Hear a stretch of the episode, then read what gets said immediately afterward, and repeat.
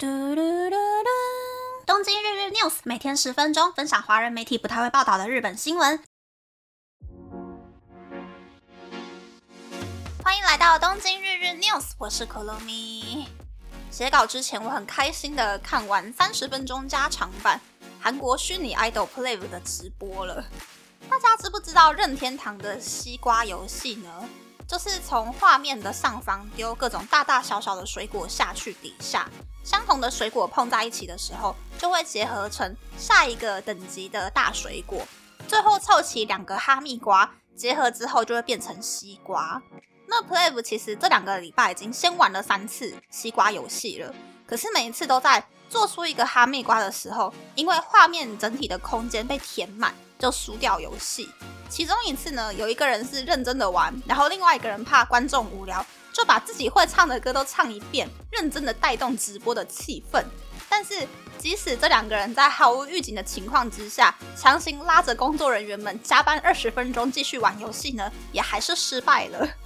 所以昨天的直播呢，从一开始就说工作人员们也做好心理准备，要陪 Play 一起加班，玩到西瓜出现为止。成员们一边玩游戏，画面的右下方就有码表，一直显示说已经玩了多久时间了。结果玩到快要晚上十点，也就是平常直播结束的时间点的时候呢，终于有观众受不了，留言告诉成员们说要把大的水果沉到下面去，然后要让小的水果慢慢的沉下去，结合成大的水果。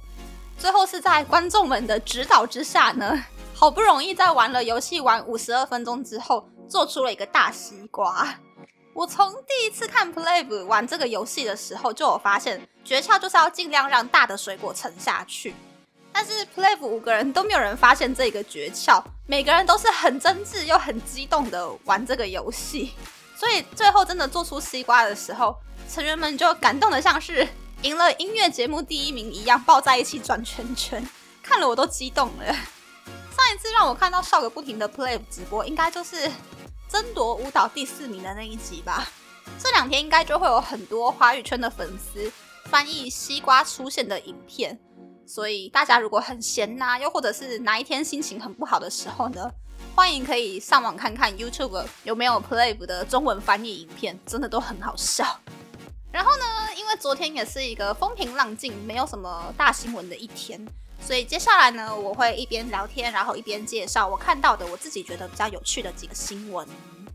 第一个是有一份调查显示，百分之六十六点一的人表示说，比起过去几年，感觉今年累积的压力比较多，而且压力很多的人当中呢，百分之三十四点七的人觉得今年是因为工作时间变多了，所以压力变大。那根本的原因可能就是因为疫情开始和缓之后，很多人会进公司上班，所以就会体感觉的工作整体的时间拉长了，而且工作的环境也比较严肃、比较紧绷，就会觉得压力比较大。那再来是觉得一整年当中最疲惫的月份，百分之三十一点七的人觉得是八月，百分之二十点六的人觉得是十二月。觉得八月很疲倦的原因，是因为在炎热的空气里面通勤很辛苦。不过呢，百分之六十九的人也觉得十二月要帮工作收尾，还要参加很多的活动，所以也会很疲倦。而受访者们呢，会为了消除疲惫感，保持充足的睡眠，消除压力，注意饮食。然后这一些受访者也希望可以在年底好好睡觉，或者是消除压力，并且。不想要去参加公司的年底聚餐。嗯，我个人觉得十二月是最辛苦的，因为年底为了要休假，很多事情都要提前准备。但是今年八月也的确很辛苦啦。早上七点出门的时候，东京的体感温度已经超过三十度了。你只要一踏出户外，就是不停的流汗，非常的可怕。我原本是安排一周进办公室三次。但是八月真的是被热到，我就改成进办公室两次，为的就是要减少通勤的次数，减少在电车上面碰到其他流汗黏黏又臭臭的人的几率。第二个是日本全家正式开始卖自创品牌服饰。全家在前几年呢，把无印良品的商品下架之后，和设计师洛河红里合作，开发出自有服饰品牌 Convenience Wear。贩售有临时购买需求的袜子、手帕、白 T 等等的基础服饰。但是昨天呢，全家在代代木第二体育馆举办服装秀，并且邀请代言人演员吉田刚太郎，还有最会穿搭的搞笑艺人第一名右吉直树等等的艺人出席活动，并且宣布要正式踏入服装产业。唉，可是很可惜啊，全家的衣服除了白 T 之外，我都没有兴趣啊，因为这个设计师洛河红里在最开始就表示说。因为是全家的衣服，所以要好好善用全家的元素，设计出很多有什么蓝线条、绿线条的商品，就是现实之中根本不可能会穿出门的衣服。白 T 勉强还可以啦，摸起来材质没有很透肌，男生女生都可以穿。我有看到这一次新闻图上面，右吉指数穿上白底印了蓝线条、绿线条的尼龙材质运动防风外套。那是我第一次看到右吉穿那么让我不解的衣服，哎，比以前在男女纠察队不小心穿失败的衣服还要更让我满头问号。反正我看不懂啦。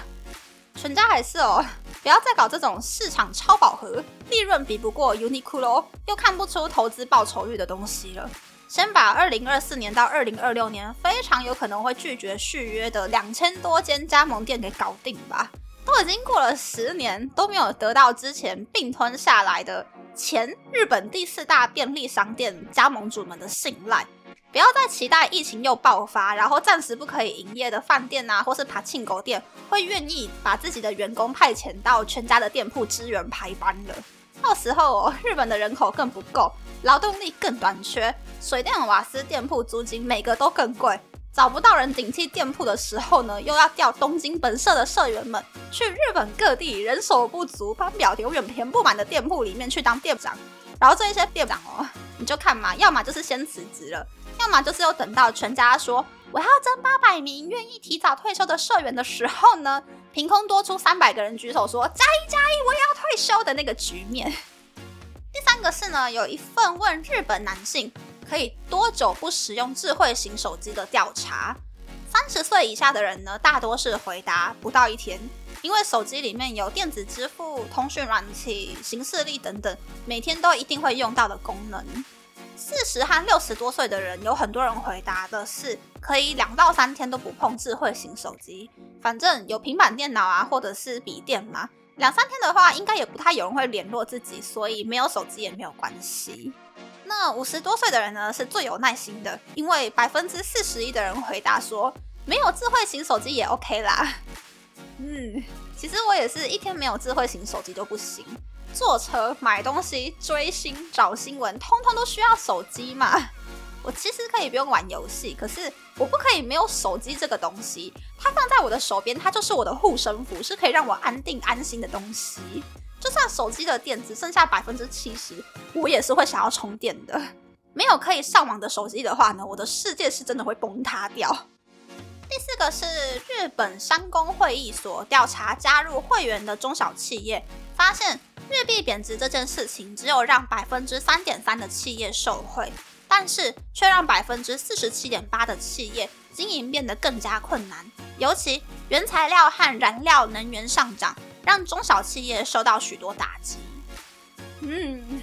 我去找了日本商工会议所网站里面最原始的资料，因为日币其实从年初的时候，从对美金一比一百二十变成一比一百五十，其实说真的跌了还蛮多的。有很多很多的中小企业就表示说，要暂缓投资软硬体设备的计划，尤其建筑业还有。员工人数不到十人的超级小型企业呢，很多很多企业都说要暂停投资的速度。但是呢，在 AI 都已经普及化的这个时代呢，如果暂缓投资超过两年的话，我觉得啦，应该会有很多中小企业或是某一部分的产业，可能就会完全跟不上时代被淘汰掉，然后整个产业就消失了。所以呢，看到这一则新闻，又让我再次不看好日本经济的前景了。那么这次的分享就到这边，不知道大家喜不喜欢这样的节目呢？欢迎大家留言和我分享你的想法。喜欢这个节目的朋友，可以在 Apple、Spotify、s o n KKBox、First Story、Mixbox 等 Podcast 平台和 YouTube 订阅《东京日日 News》，多多按赞、评分，或是在三岸想要赞助这个节目，还可以在 Instagram 追踪《东京日日》。news JJ 投票的账号哦。拜拜。